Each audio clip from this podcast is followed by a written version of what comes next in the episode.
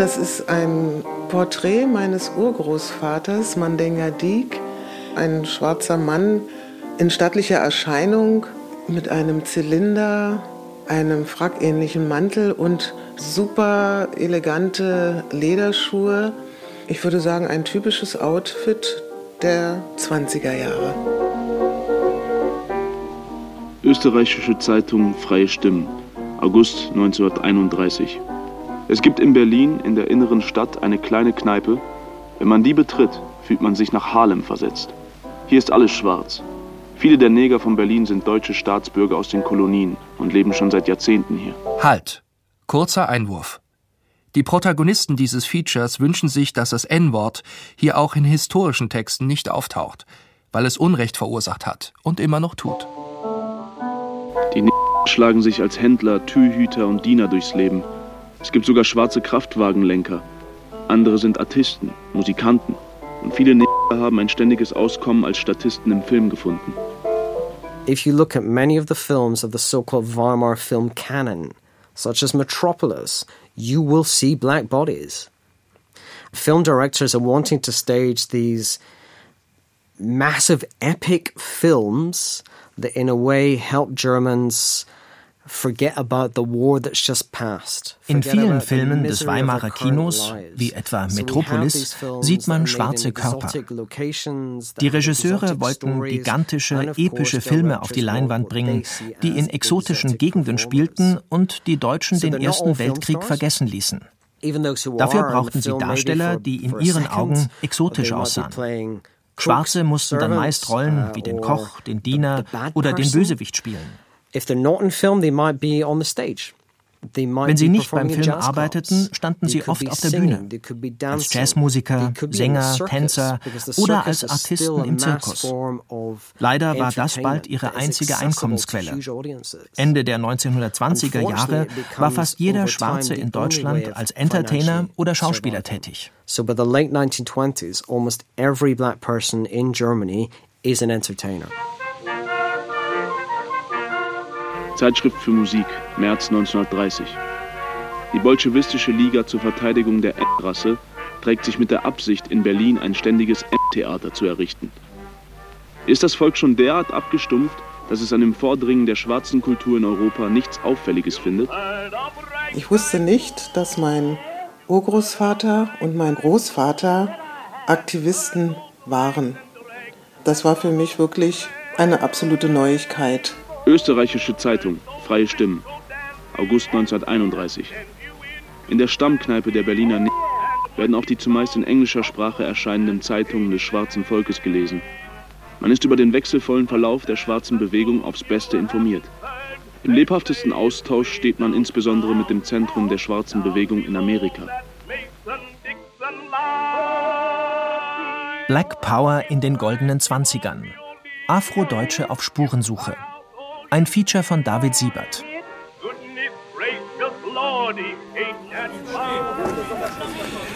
Ich finde, Schöneberg ist ein sehr lebendiger Bezirk. Also gerade auch der Bereich, wo ich hier wohne, der Neulendorfplatz, der Markt, Winterfeldmarkt, ein Kulturengemisch, die Leckerei aus dem Süden oder die Marmelade aus England oder es gibt hier auch afrikanisches Essen und afrikanisches Kunsthandwerk. Also hier ist alles zusammen.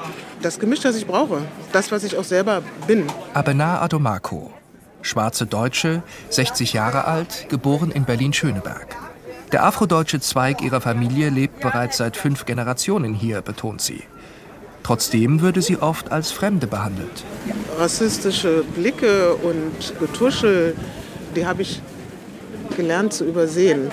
Ich merke das, wenn ich mit weißen Freundinnen unterwegs bin, dass die das merken und dann sagen, hast du nicht gesehen und hast du nicht gehört und hast du nicht gemerkt und ich sage, nee, habe ich nicht, weil wenn ich so durch die Stadt laufen würde, dann würde ich gar nicht mehr vor die Tür gehen.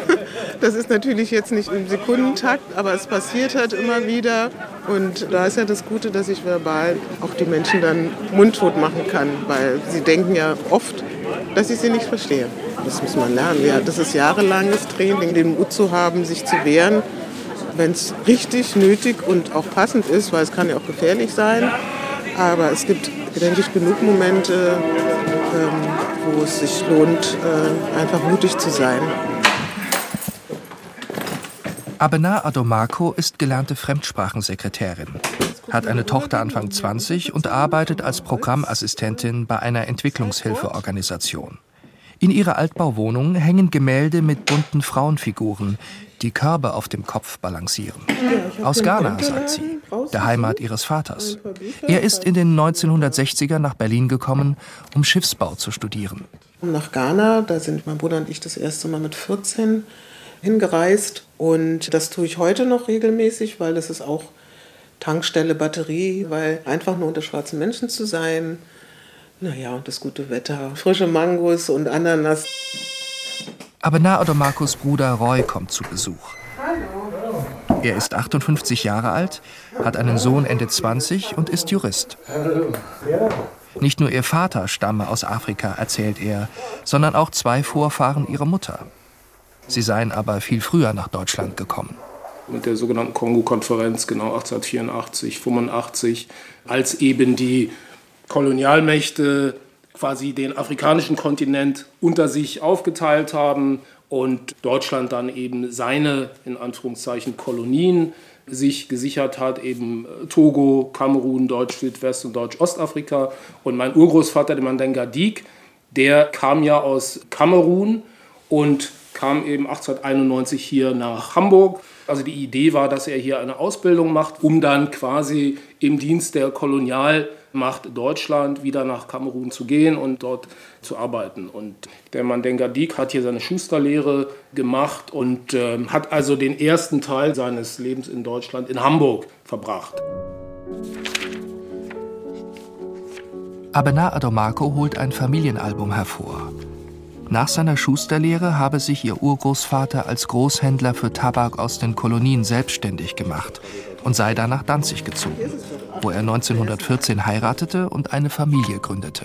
Da gibt es ein sehr typisches Bild, also eine richtig altdeutsche, mit Holz beladenes Wohnzimmer, schnörklich mit Spitzendeckchen und so weiter. Und da sitzen ganz gepflegt Vater, Mutter und die zwei Töchter am Tisch.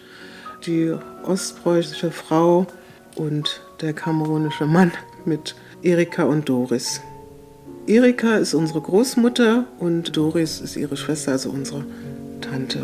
Also es hat schon eine sehr, sehr gut bürgerliche, fast schon großbürgerliche Anmutung.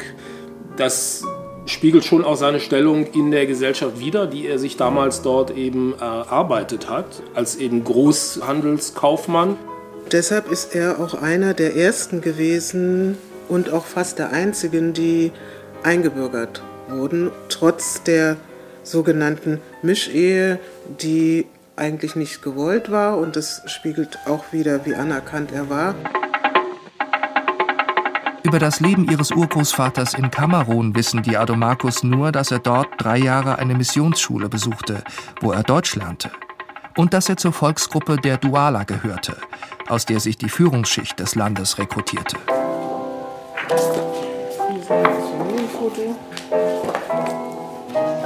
Im Familienalbum der Adomakos finden sich auch Fotos eines weiteren afrikanischen Vorfahrens. Roy und Abenas Urgroßvater Mandenga Dik bekam in Danzig zwei Töchter.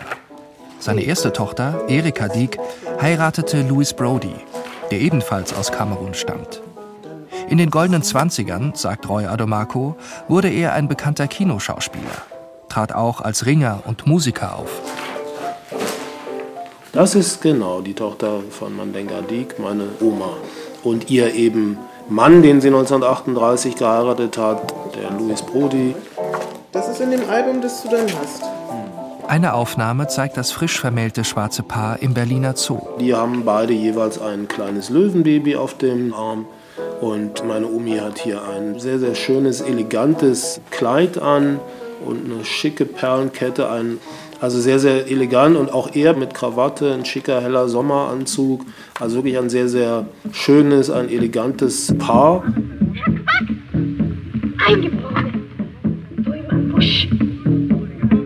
Die Brüder, die kenne ich doch. Die habe ich schon mal im Berliner Zoo gesehen. Willkommen, willkommen, ihr Trottel. Wo sind die Gastgeschenke? Hm? Als Als wir noch Kinder waren, gab es immer mal Filme im Fernsehen, alte deutsche Kolonialfilme, in dem mein Großvater Louis Brody ein Hauptdarsteller war. Natürlich hat dann meine Großmutter, meine Omi, immer gesagt, ja, euer Großvater ist im Fernsehen. Dann haben wir uns da hingesetzt und gesagt, oh, guck mal. Und natürlich in dem Alter null politisches Bewusstsein, kein Verständnis, dass das rassistische Stereotypen sind, die er darstellt. Was meinen die? Was? Er ist der Häuptling, er heißt Aruba. Ah. Und der dort ist der Quenda, der Zauberer. Ah, fein, angenehm. Froschmügel. Ich muss allerdings ganz ehrlich sagen, gern gesehen habe ich die Filme nicht unbedingt, weil ich schon irgendwo gespürt habe, dass was nicht stimmt. Aber natürlich konnte ich in dem Alter das nicht artikulieren. Louis Brody starb bereits 1951 in Berlin. Die Geschwister kannten ihn nur aus Filmen. Von einer ganz anderen Seite ihrer Vorfahren haben sie erst vor kurzem erfahren. Und zwar durch die Dekoloniale, ein Berliner Kunst- und Rechercheprojekt, das Spuren der Kolonialvergangenheit sichtbar machen will. Darüber haben sie erstmals gehört, dass sowohl ihr Urgroßvater als auch ihr Großvater bereits in der Weimarer Republik für die Rechte schwarzer Menschen kämpften.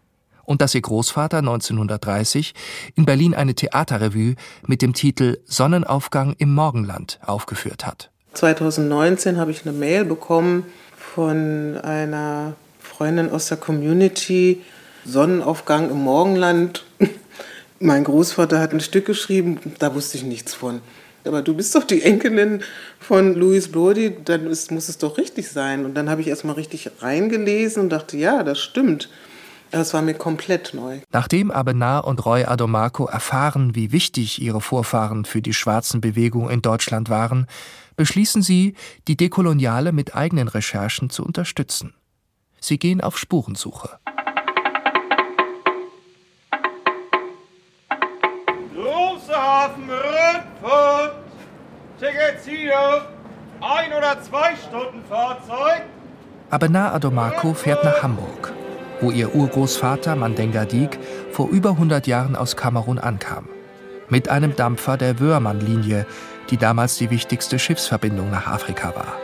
Heute tummeln sich an den Landungsbrücken Touristen, die auf die Abfahrt der großen Hafenrundfahrten warten.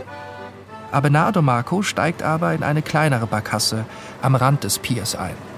Ja, willkommen an Bord der Barkasse Punta Elas zu einer ganz besonderen Hafenrundfahrt mit dem Titel von Pfeffersäcken und Schatzkisten. Magdalena Mintrop.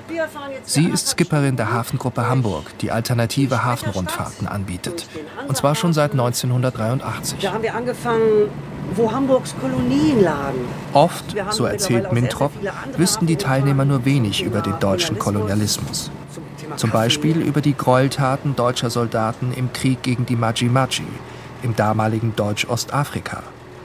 Sie brannten gezielt Siedlungen nieder und zerstörten Brunnen und Felder. Eine Hungerkatastrophe war die Folge.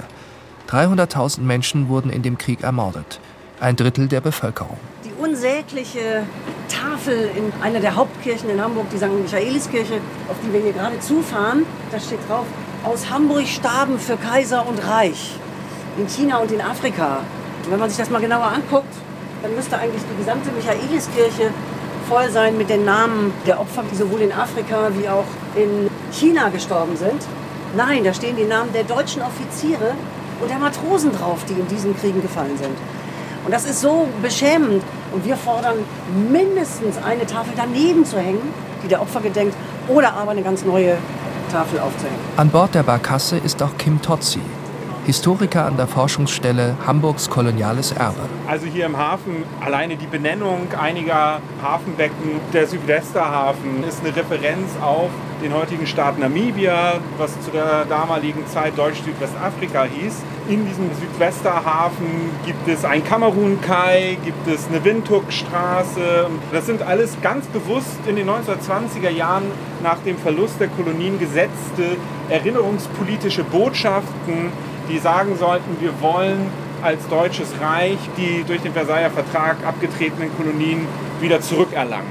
Weil Hamburg eine Drehscheibe des Handels mit den Kolonien war, erzählt Kim Totzi, konnte man in der Hafenstadt bereits im 19. Jahrhundert viele Schwarze antreffen, die dort als Matrosen, Händler oder Diplomaten tätig waren. Zur Geschichte schwarzer Menschen in Deutschland bestünde aber noch viel Forschungsbedarf.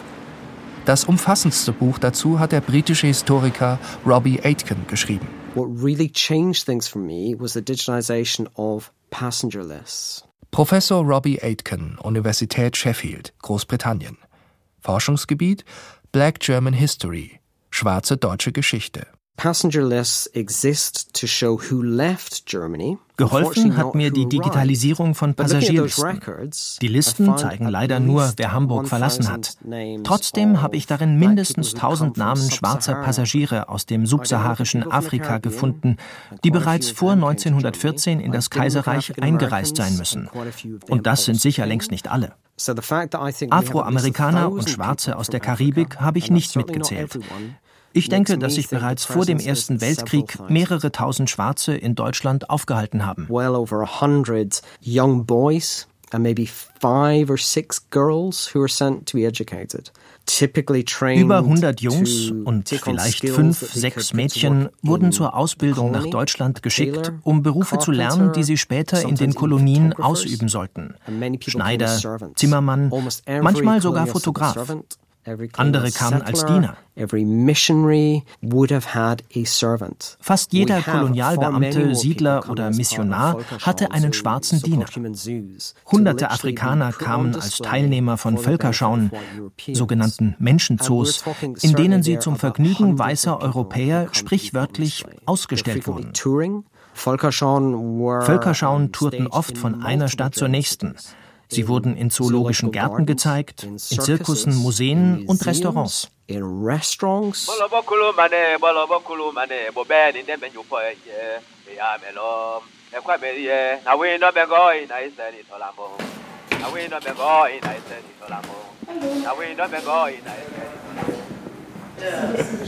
Eine der größten dieser Völkerschauen wurde in Berlin gezeigt. Und zwar auf der großen Gewerbeausstellung von 1896 im Treptower Park, auf der sich Deutschland stolz als Kolonialmacht präsentierte.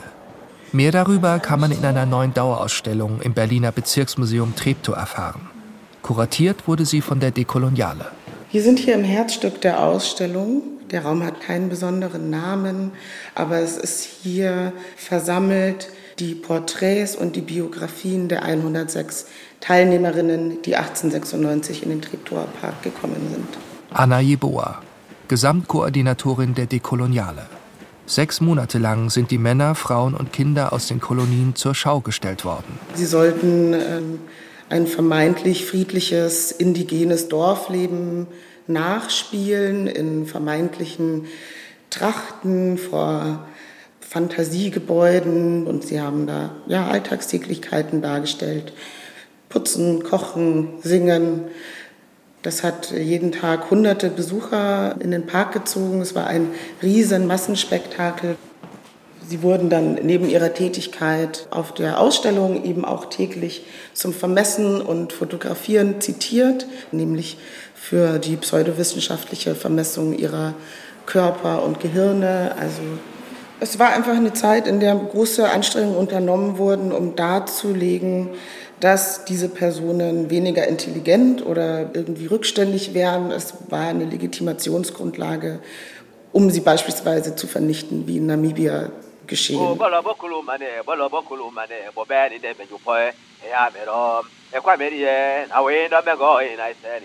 Die Darsteller der Völkerschau, sagt Anna Jeboa, seien aber nicht nur Opfer gewesen. Sie wehrten sich schon damals gegen die rassistische Vermessung und zur Schaustellung. Einmal sehen wir hier zum Beispiel die leeren schwarzen Tafeln, wo nur Namen drauf zu lesen sind. Das sind Personen, die sich geweigert haben, sich fotografieren zu lassen. Das war ein Akt des Widerstands. Schmunzelnd zeigt Anna Jeboa auf ein anderes Porträtfoto. Wir wissen äh, zum Beispiel aus den Ausstellungsnachrichten, dass Quelle in Dumbe sich hier in Berlin ein Opernglas gekauft hat und er hat damit auf das Berliner Publikum zurückgeschaut. Das ist auch eine schlaue, widerständige Aktion, wie wir finden, die Geste ist ja klar. Er hat sich wahrscheinlich in dieser Objektifizierung nicht wohlgefühlt und hat versucht, das ganze Spiel umzudrehen, indem er die Berliner BesucherInnen angeschaut hat.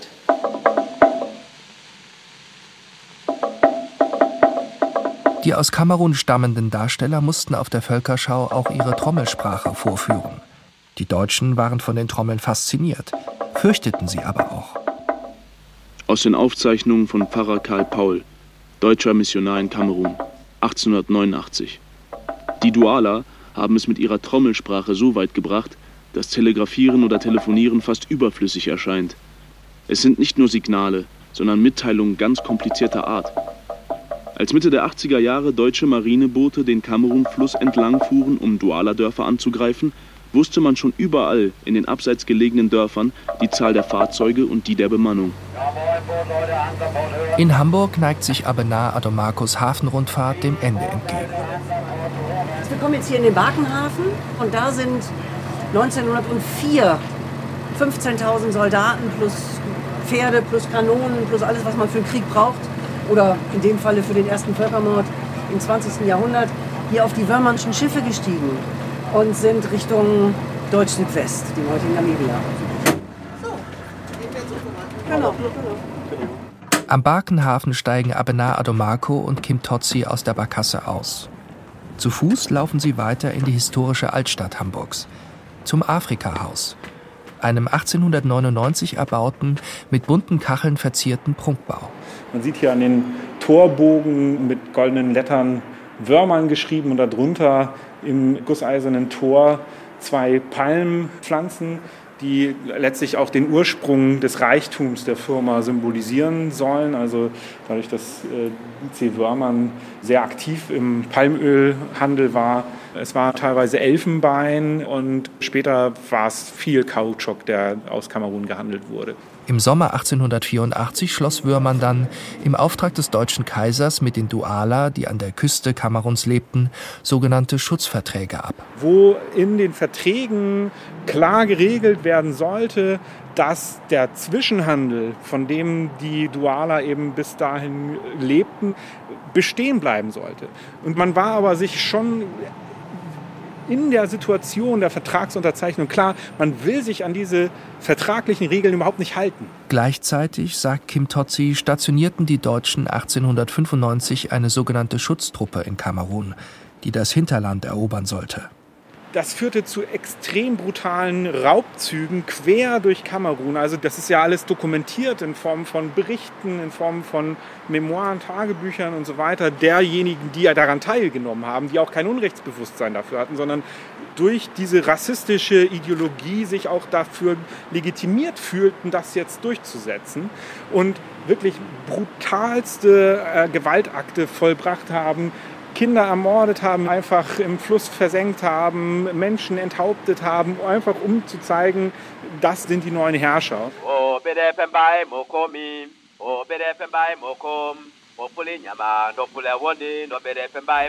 Du rufst mich einen Sklaven. Du rufst mich einen Sklaven. Fleisch, Reis, auch Tücher gab ich dir, und du rufst mich einen Sklaven.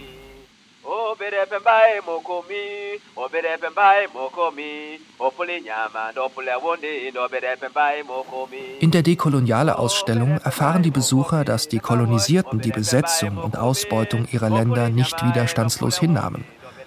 Einige nutzten sogar die Völkerschau von 1896, um nach Deutschland zu gelangen und sich dort für ihre Länder stark zu machen. Die Delegation aus Kamerun zum Beispiel, das war quasi die Elite des Landes. Das waren Königssöhne und hohe Offizielle, die teilweise fließend Deutsch sprachen und die sich von ihrem Aufenthalt hier in Deutschland erhofft haben, diplomatische Beziehungen zu pflegen und für die Lebensverhältnisse in ihrer Heimat einzustehen und hier neue politische Vereinbarungen zu treffen. Dann zeigt Anna Jeboa auf ein Porträt von Petrus J. Er schloss sich nach seiner Rückkehr ins damalige Deutsch-Südwestafrika dem Aufstand der Nama gegen die Deutschen an. Eine Anekdote, die mich wirklich sehr berührt hat, war Talita Bangara.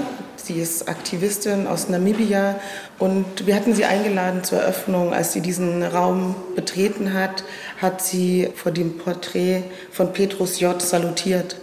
Es ist ein Verwandter von ihr gewesen, der im Völkermord ums Leben kam. Und das heißt, dieser Raum ist für viele aus der Community ein Erinnerungsort geworden. Wir haben so einen Ort in Deutschland nicht. Es gibt kein Denkmal, Lernzentrum, was sich mit den Opfern von Kolonialismus auseinandersetzt. Und diese Funktion hat der Raum irgendwie auch bekommen. Spuren des Widerstands schwarzer Menschen finden sich auch in der Hamburger Neustadt. Hier ist Abena Adomako mit der Historikerin Gisela Ewe verabredet. Wir stehen jetzt hier in der Hamburger Neustadt am Dammtorwall, Ecke Kaffermacherei. Hier ist jetzt heute ein riesiges neues Hochhaus, aber früher, vor ungefähr 100 Jahren, war hier der Afrikanische Hilfsverein einer der ersten Zusammenschlüsse von in Deutschland lebenden schwarzen Menschen. Rund drei Dutzend Afrikaner hätten den Verein am 1. Mai 1918 gegründet, sagt Ewe. Seine Mitglieder lebten verstreut in ganz Deutschland. Die meisten in Hamburg und Berlin, aber eben auch in Köln oder in Zoppot bei Danzig oder in Herne oder Dülmen oder Rostock. Ja, ich habe ja auch erst vor zwei Jahren davon erfahren, dass meine Urväter, Großvater, Urgroßvater mit dem Hilfsverein zu tun hatten. Haben Sie da vielleicht noch Details, in welcher Form der Hilfsverein agiert hat? Also grundsätzlich hatte der Verein den Zweck, sozusagen die in Deutschland lebenden schwarzen Menschen miteinander zu vernetzen, zu verbinden und eben so ein Verein der gegenseitigen Hilfe zu sein. Viele derjenigen, die aus den Kolonien nach Deutschland migriert waren vor dem Ersten Weltkrieg, wollten ja auch gar nicht bleiben, sondern waren sozusagen wegen des Krieges hier festgesetzt worden und kamen nicht mehr weg. Und dadurch gab es, glaube ich, einen großen Bedarf an Informationsaustausch und auch eben an gegenseitiger Hilfe, was rechtliche Beratung angeht, was Jobmöglichkeiten angeht. Nach außen, sagt Gisela Ewe, habe sich der Afrikanische Hilfsverein als unpolitisch ausgegeben. Seine Mitglieder waren aber durchaus politisch aktiv. Zum Beispiel unterschrieben sie im Juni 1919 eine spektakuläre Petition an die Weimarer Nationalversammlung. Wir Unterzeichner verlangen für die afrikanischen Kolonien ein Mitbestimmungsrecht, wie es jetzt in Deutschland eingeführt werden soll. Es soll also Gleichberechtigung zwischen Schwarzen und Weißen eingeführt werden. Wir wollen keinen Militarismus mehr in unserer Heimat. Wir verlangen die Abschaffung der Prügelstrafe. Die zwangsweise Arbeitszuführung der Eingeborenen an die großen Firmen muss vollständig beseitigt werden. Verfasst wurde die Petition von dem Kameruner Martin Dibobe. Er kam mit der Berliner Völkerschau von 1896 nach Deutschland. Hier oben sehen wir das Porträt von Kwane Adibobe, auch Martin Dibobe genannt. Er ist einer von denjenigen, die hier geblieben sind. Er hat hier geheiratet, auch Kinder bekommen. Er hat eine Schlosserausbildung gemacht und war dann U-Bahn-Führer in Berlin und ist so zu großer Berühmtheit gelangt. Das war natürlich ein ungewohntes Bild, ein schwarzer Mann, der als Lokführer durch Kreuzberg, ich glaube die U1 war seine Linie. Genau, aber Martin Diebobe ist für uns auch so wichtig, weil er eben auch tolle politische Arbeit geleistet hat. Die, die Bobe-Petition ist das erste Zeugnis von politischer Selbstorganisation von schwarzen Menschen hier in Deutschland. Das ist für mich das zentrale Element und dass wir nicht jetzt anfangen, für Gleichberechtigung zu kämpfen, sondern dass es vor 100 Jahren schon gefordert wurde. Also zum Beispiel eine schwarze Repräsentanz im Abgeordnetenhaus. Das hatten wir dann 2006 zum ersten Mal mit Karambat Yavi. In der neuen Legislaturperiode haben wir zum ersten Mal eine schwarze Frau im deutschen Parlament. Das sind Forderungen, die in dieser Petition eben auftauchen. Oh, oh, aus der Dibobe-Petition Berlin, Juni 1919. Wir verlangen Selbstständigkeit und da wir Deutsche sind, eine Gleichstellung mit denselben. Und wir fordern von der Regierung einen ständigen Vertreter unserer Rasse im Reichstag. 2019 brachte die Dekoloniale am ehemaligen Kolonialamt in der Wilhelmstraße in Berlin-Mitte eine zwei Meter hohe Gedenktafel an, mit der erstmals öffentlich an die Bobe und seine Mitstreiter erinnert wurde – eine späte Würdigung, meint Abena Adomako. Sie selbst erfuhr erst zwei Tage vor der Einweihung der Gedenktafel, dass auch ihr Urgroßvater und Großvater 1919 die Petition unterschrieben haben. Und das war für mich eine absolute Initialzündung, zu wissen, dass auch meine Vorfahren Kämpfer waren und dass sie für Gleichbehandlung gekämpft haben. Das hat mich stolz gemacht und mich auch bestärkt in meinem eigenen Aktivismus weiterzumachen. Zurück in ihrer Wohnung in Berlin holt sie das Buch Farbe bekennen aus ihrem Bücherregal. Ein Meilenstein bei der Erforschung schwarzer Geschichte in Deutschland, sagt sie. Veröffentlicht wurde es von den afrodeutschen Historikerinnen Mai Ayim und Katharina Oguntoye. Im Buch Farbe bekennen beschreiben ja meine Omi und ihre Schwester die Zeit, ja, 30er Jahre, 40er Jahre, ihre Jugendjahre, 20er, 30er, 40er Jahre. Die Adolfsche Zeit war die schlimmste. Schon 1932 wurde Vater angetragen, uns von der Schule zu nehmen. Vaters Arbeit wurde behindert, sein Geschäft ging pleite. Später wurden wir auf der Straße angespuckt und angerempelt, Bastard, Mischling geschimpft. Als ich schwanger war, bekam ich zu hören, unser Führer legt keinen Wert auf solche Kinder. Durch Farbe bekennen, sagt Abena Odomako, habe sie zum ersten Mal mehr über die Geschichte ihrer Familie erfahren. Aber auch sie selber erzählt in dem Buch ihre Geschichte. Das wichtigste Lebensbeispiel ist die Party beim Klassenkameraden, wo es dann Flaschendrehen, ne? das gab es Flaschendrehen, wer küsst wen oder wer macht was mit wem. Und wo ich dann auch mal an der Reihe war und dann gesagt wurde, ne, also so einen Kuss möchte ich jetzt nicht haben. Ja, und das hat natürlich tief gesessen, also auch tief geschmerzt. Und eigentlich wollte ich Optikerin werden weil eine Freundin der Familie äh, Optikerin war. Ja, und dann hat sie versucht, für mich eine Ausbildungsstätte zu finden und musste dann aber leider feststellen, auch wenn es liebe Kolleginnen von ihr waren, die gesagt haben, also würden wir ja gerne, wir kennen sie ja auch, aber die Zeit ist noch nicht reif für schwarze Hände in einem weißen Gesicht. Durch ihre Mitarbeit an dem Buch, sagt Abena Adomako, habe sie andere Afrodeutsche getroffen, die ähnliche Erfahrungen gemacht hatten. Und die können man miteinander teilen und es hat uns individuell auch erleichtert. Und seit dem Buch Farbe bekennen bin ich Aktivistin geworden. Das bin ich seitdem. Wir haben den Black History Month initiiert. Es gab eine Theater AG. Ich habe die Lesereisen gemacht. Und daraus ist dann die ISD, Initiative Schwarze Menschen in Deutschland, in Berlin entstanden. Ah, Siebert. Also. Roy, der Bruder von Abena Adomako, arbeitet in einem großen Wirtschaftsunternehmen in Berlin-Mitte als Justiziar. Er stellt zwei Kaffeetassen auf seinen Bürotisch. Seine afrodeutsche Großmutter sei eine wichtige Bezugsperson für ihn gewesen, erzählt er. Doppelt so hart, hat sie immer gesagt, ihr müsst doppelt so hart arbeiten, ihr dürft euch auch nichts zu Schulden kommen lassen. Also das war ein Credo, was natürlich uns schon irgendwo auch eingetrichtert wurde.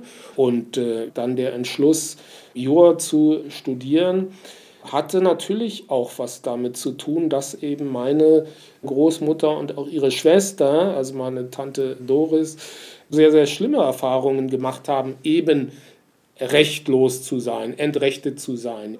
Also das war schon auch ein Hintergrund für mich zu sagen, ja, mach das, dann kennst du dich sozusagen mit den Gesetzen aus und kannst sowohl für dich selber, aber natürlich auch für andere einstehen. Nach Feierabend fährt Roy Adomako in das afrikanische Viertel im Wedding. Erbaut wurde es um 1900. Die Straßen hier in diesem Viertel tragen Namen quasi nach Kolonien, äh, die die Deutschen damals besetzt haben, aber eben auch Namen von Kolonialisten, beispielsweise Lüderitz, Peters äh, Allee, Nachtigallplatz. Nach jahrelangem Druck zivilgesellschaftlicher Gruppen, erzählt Roy Adomako, bekommen diese Straßen nun neue Namen. Und zwar die afrikanischer Freiheitskämpfer. Einige Schritte weiter, in der Togo-Straße, ist in einem ehemaligen Ladenlokal das EOTO-Archiv untergebracht.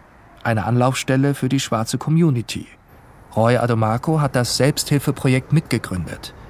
Es habe eine ähnliche Funktion, meint Roy, wie der afrikanische Hilfsverein seiner Vorfahren. Dieses ähm, sich kümmern und äh, dafür zu sorgen, dass quasi die Leute Beratung haben können im Hinblick auf Antidiskriminierung, dass Weiterbildungen angeboten werden, dass auch Unterstützung angeboten wird. All das erinnert mich so ein bisschen ja, an den afrikanischen Hilfsverein. Später kommt auch Roys Schwester Abena ins EUTO-Archiv. Sie bringt Robbie Aitken mit, der zu Besuch in Berlin ist. Der britische Historiker zeigt den Geschwistern auf seinem Laptop eine Sammlung von 400 Fotos, die er vor kurzem erhalten hat. Aufnahmen einer Afrodeutschen, die nach dem Zweiten Weltkrieg in die USA emigriert ist. Die Schwarz-Weiß-Fotos zeigen afrodeutsches Familienleben in den 1920ern, 30ern und 40er Jahren. Die Adomakos kennen viele der abgebildeten Personen. Dann kommt Robbie Aitken auf Louis Brody, den Großvater der Adomakos, zu sprechen. Während die meisten Schwarzen im Weimarer Kino namenlose Statisten blieben, machte Brody richtig Karriere. Louis Brody appears in I think over 50 films and he's recognized as being a gifted and talented film actor. Some of the newspaper reviews do talk about him as a real well-known star. Aus der Kinozeitung Filmwelt 1922, Heft 9. Wien beherbergt derzeit den bekannten Darsteller Louis Brody, eine markante Erscheinung, groß und muskulös gebaut. Filme wie Der Mann ohne Namen und Die Herren der Welt haben ihm zu einer großen Popularität verholfen, sodass er heute zu den gesuchtesten Filmschauspielern Berlins zählt. Weiß man denn etwas über den Widerspruch, den er ja empfunden haben muss zwischen dieser politischen Tätigkeit auf der einen Seite und den Rollen, die er dann auch spielen musste, teilweise, die ja sehr, sehr stark negative Stereotype über afrikanische Menschen widerspiegelten? Also das muss ja für ihn auch ein innerer Konflikt vielleicht gewesen sein. Weiß man darüber etwas? Die Arbeit als Schauspieler war für Brody und andere Schwarze eine Überlebensstrategie. Ich denke, er hat seine Kinorollen kritisch gesehen. Denn abseits des Films hat er aktiv versucht, gegen rassistische Stereotype vorzugehen.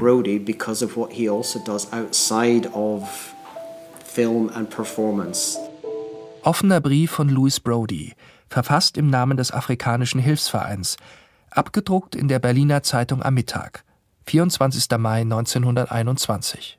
Wir bitten die Deutschen Rücksicht zu nehmen und nicht fortwährend durch Berichte über die schwarze Schmach gegen Schwarze zu hetzen. Die sogenannte Schwarze Schmach war eine Propagandakampagne, mit der Anfang der 1920er Jahre in Deutschland Stimmung gegen die Besetzung des Rheinlands durch französische Truppen gemacht wurde. Unter den französischen Truppen befanden sich rund 25.000 farbige Soldaten aus Frankreichs Kolonien. Ihnen wurde unterstellt, dass sie massenhaft deutsche Frauen vergewaltigen würden. Eine Behauptung, für die es keinerlei Beweise gab. There is no evidence for this whatsoever. in Germany, I would say almost the entire political spectrum becomes involved, not just indeed conservatives and nationalists. In Deutschland war fast das gesamte politische Spektrum an dieser rassistischen Kampagne beteiligt. Dabei wurden schreckliche Bilder schwarzer Menschen in Umlauf gebracht, die diese als animalische, barbarische Vergewaltiger weißer Frauen darstellten.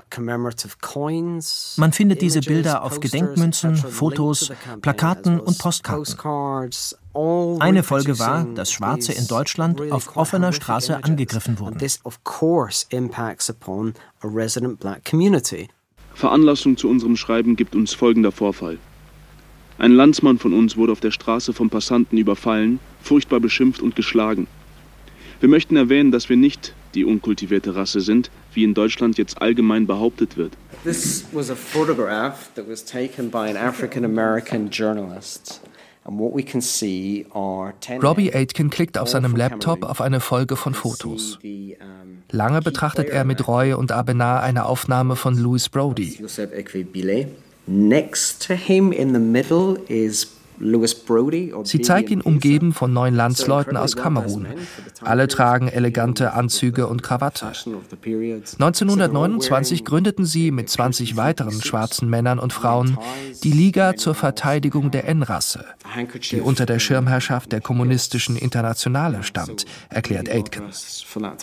Leider sei nur wenig über die Aktivitäten der Liga überliefert.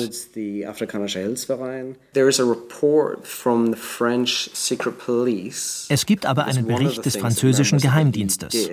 Demnach schmuggelte die Liga linke Propagandaschriften per Post nach Westafrika. Auf den Besitz solchen Materials stand in Kamerun bis zu zehn Jahre Gefängnis.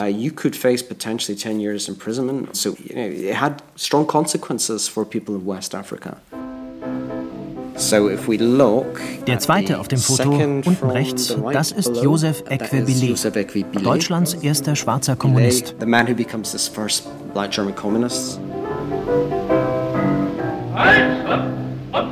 Halt, stopp! Ob schwarz, ob weiß, wir ziehen am selben Strick. Ob Kanton, Budweis, Berlin, Kamerun, nur eins ist zu tun, dem Unterdrücker ans Genick. Über Joseph Billet hat Robbie Aitken am meisten in den Archiven gefunden. Der Landsmann von Brody kam Anfang 1900 ins Kaiserreich, absolvierte in Thüringen ein Studium zum Bauingenieur und kämpfte im Ersten Weltkrieg für die Deutschen. Später verdient Billet seinen Lebensunterhalt wie Brody als Schauspieler. Er tritt in Filmen auf, steht in Berlin mit dem afroamerikanischen Sänger und Bürgerrechtler Paul Robeson auf der Bühne und in Wien mit der großen Josephine Baker. Dann tauscht Joseph Billet die Theaterbühne gegen die politische Bühne. Some of the members of the league Joseph Billet und andere Mitglieder der Liga traten als Redner bei großen Kundgebungen der Arbeiterbewegung auf. Billet sprach dabei über rassistische Lynchmorde in den USA, zog aber auch Parallelen zum deutschen Kolonialismus, insbesondere zu Hans Dominik, einem berüchtigten Offizier, der in Kamerun zahlreiche sogenannte Strafexpeditionen durchführte, nicht zuletzt um Zwangsarbeiter für die Plantagen zu rekrutieren plantations. One of the reasons that Billet is fixating on Dominic Billet bezieht sich in seinen Reden auf Hans Dominik, weil damals zwei Statuen von ihm aus Kamerun geholt wurden, um sie in Deutschland aufzustellen. Billet sagte, einen Kolonialverbrecher wie Dominik dürfe man nicht als Helden verehren. Und er forderte ein Ende der Kolonialherrschaft in Kamerun und Unabhängigkeit für seine Heimat but Cameroon independence. Es tut sich was in Sachen Aufarbeitung schwarzer deutscher Geschichte.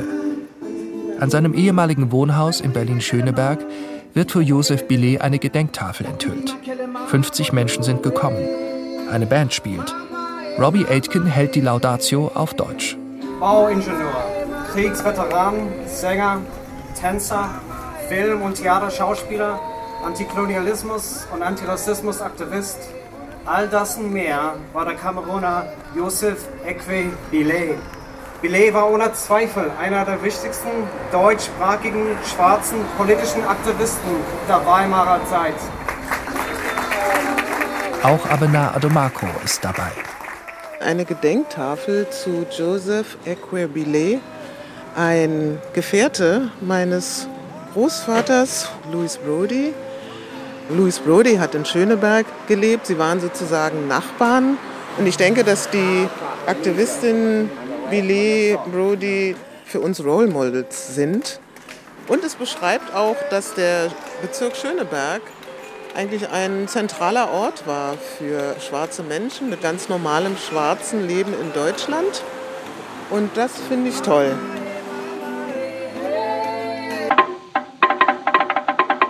Spuren der vergessenen Geschichte schwarzen Lebens in Deutschland finden sich auch auf Tonwalzenaufnahmen aus dem Lautarchiv der Berliner Staatsbibliothek. Aufgenommen wurden sie in den 1920er und 30er Jahren mit drei aus Kamerun stammenden Mitgliedern des Afrikanischen Hilfsvereins. Neben Signalen der Trommelsprache tragen sie Lieder ihrer Heimat vor. Der Musikwissenschaftler Dr. Nepomukriva hat die Aufnahmen untersucht und geht davon aus, dass die deutschen Aufnahmeleiter die Texte der Lieder nicht verstanden haben. Sie glaubten, dass es sich um harmlose Volkslieder handelte. Die Vortragenden nutzten diese Tatsache aus, um auf den Tonwalzen antikoloniale Protestbotschaften unterzubringen. Ihre Lieder handeln vom Leid schwarzer Seeleute, der Ausbeutung schwarzer Arbeiter durch weiße Kolonialherren und vom Sklavenhandel nach Amerika. Als das Schiff uns wegführte von Douala und wir im Norden ankamen, sahen wir an der Küste unsere toten Brüder liegen. Bruder, wenn ich jemals vom Westen zurückkomme, dann werde ich den weißen Mann umbringen. Denn die Schläge, die ich auf dem Schiff erhalten habe, vergesse ich niemals.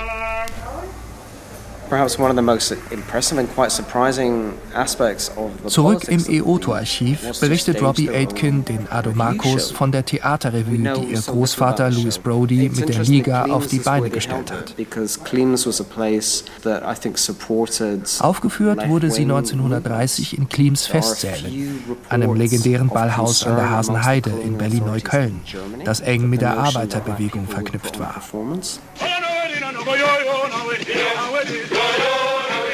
Westböhmische Tageszeitung Januar 1930. Brody, ein gebildeter und weit gereister Mann, hat eine Szenenfolge geschrieben, in der er den kulturellen Weg des zeigt. Um 1880 beginnt die Revue mit aufschlussreichen Bildern aus der Kolonisationszeit. 30 acht Negrinnen und drei Weiße sollen mitwirken.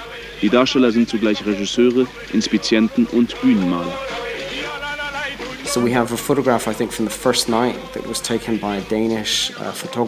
Es gibt ein Foto, wahrscheinlich von der Eröffnungsnacht, aufgenommen in Klims Festsälen von einem dänischen Fotografen. Vier schwarze Schauspieler vor einem Bühnenhintergrund, der wohl die Kolonialzeit darstellen soll. Im Mittelpunkt Louis Brody, der Autor und Star des Stücks. Es ist auch eine Zeitungsannonce überliefert, die für das Stück Werbung macht.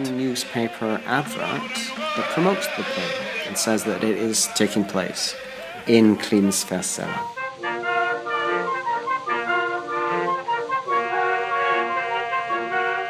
Das Stück endet 1930 Deutsch, Englisch, Französisch.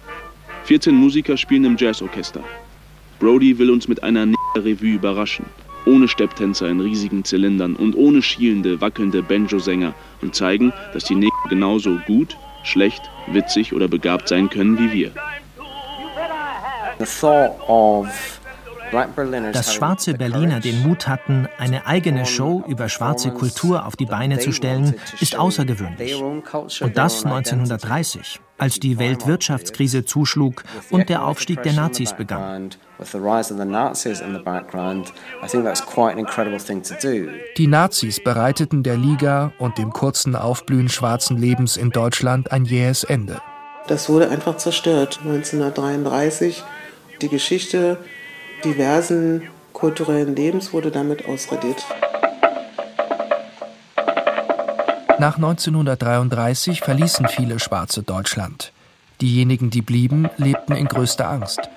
Die Nazis ermordeten in ihren Lagern mindestens 2000 schwarze Menschen, darunter viele schwarze Kriegsgefangene. Mindestens 400 Schwarze wurden zwangssterilisiert, darunter viele der verächtlich als Rheinland-Bastarde bezeichneten Kinder farbiger französischer Kolonialsoldaten. Die Dunkelziffer könnte deutlich höher liegen. Die Nazis, sagt Robbie Aitken, hatten das erklärte Ziel, schwarzes Leben langfristig auszulöschen. Nicht nur in Deutschland, sondern in ganz Europa. Ich denke, wenn die schwarze deutsche Geschichte die Besetzung afrikanischer Länder von Deutschen im Schulcurriculum mehr Erwähnung gefunden hätte, wenn es da mehr Wissen sowohl auf der weißen als auch auf der schwarzen Seite gegeben hätte, wäre ich als Person stärker gewesen, früher selbstbewusst, hätte früher zu mir selber gefunden. Und ein großer Wunsch von mir ist wirklich, dass das alles aufgearbeitet wird. In Germany I still see there's still this Viele denken immer noch, dass in Deutschland schwarze Geschichte erst 1945 beginnt, mit der Stationierung afroamerikanischer Truppen. Dabei leben schwarze Menschen schon viel länger in Deutschland.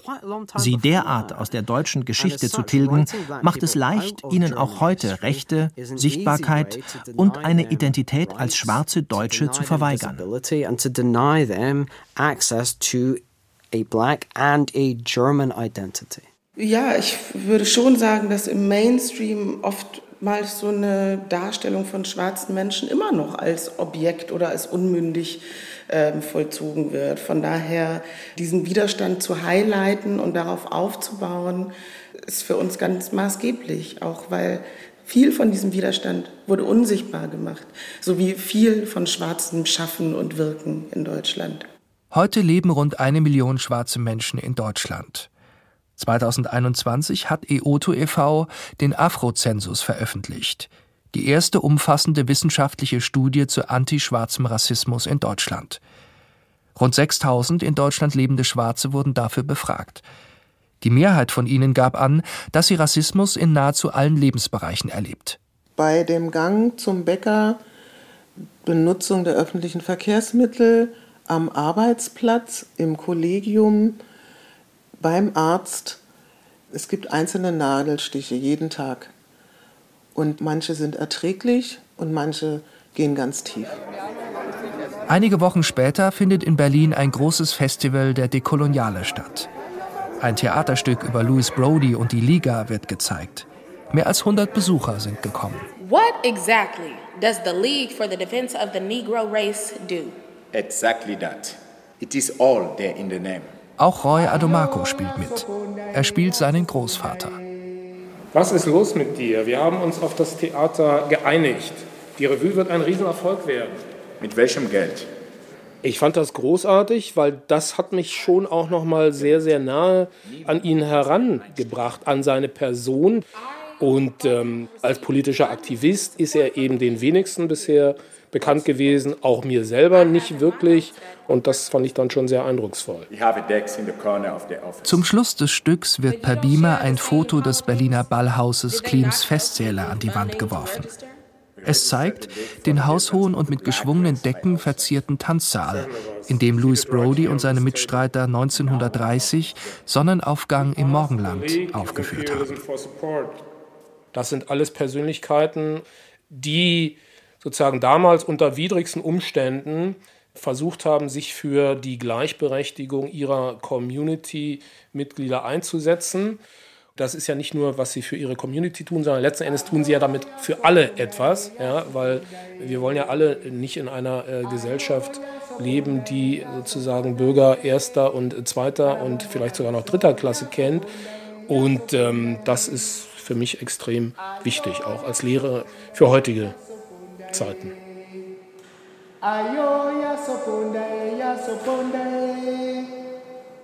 We will fund the theater ourselves by putting on the first black play. And they did. They rehearsed for a year. They made their own costumes, and even when they could not afford a place to rehearse, they kept going. In 1930, they kept going.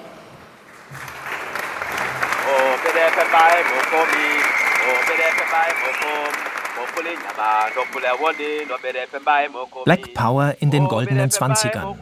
Afrodeutsche auf Spurensuche. Ein Feature von David Siebert. Mit Abenar und Roy Adomako, Anna Jeboa, Robbie Aitken, Kim Totzi, Gisela Ewe und Magdalena Mintrop. Es sprachen Stefan Roschi, Markus Michalski, Marc Tumba und Isabelle de May. Technische Realisation Christian Eickhoff, Tanja Hiesch, Boris Kellenbenz und Annette Skrütlow. Regie Nicole Paulsen, Redaktion Petra Malwitz. Die Arbeit an dem Feature wurde durch ein Stipendium der VG Wort im Rahmen von Neustadt Kultur gefördert. Produktion Südwestrundfunk 2023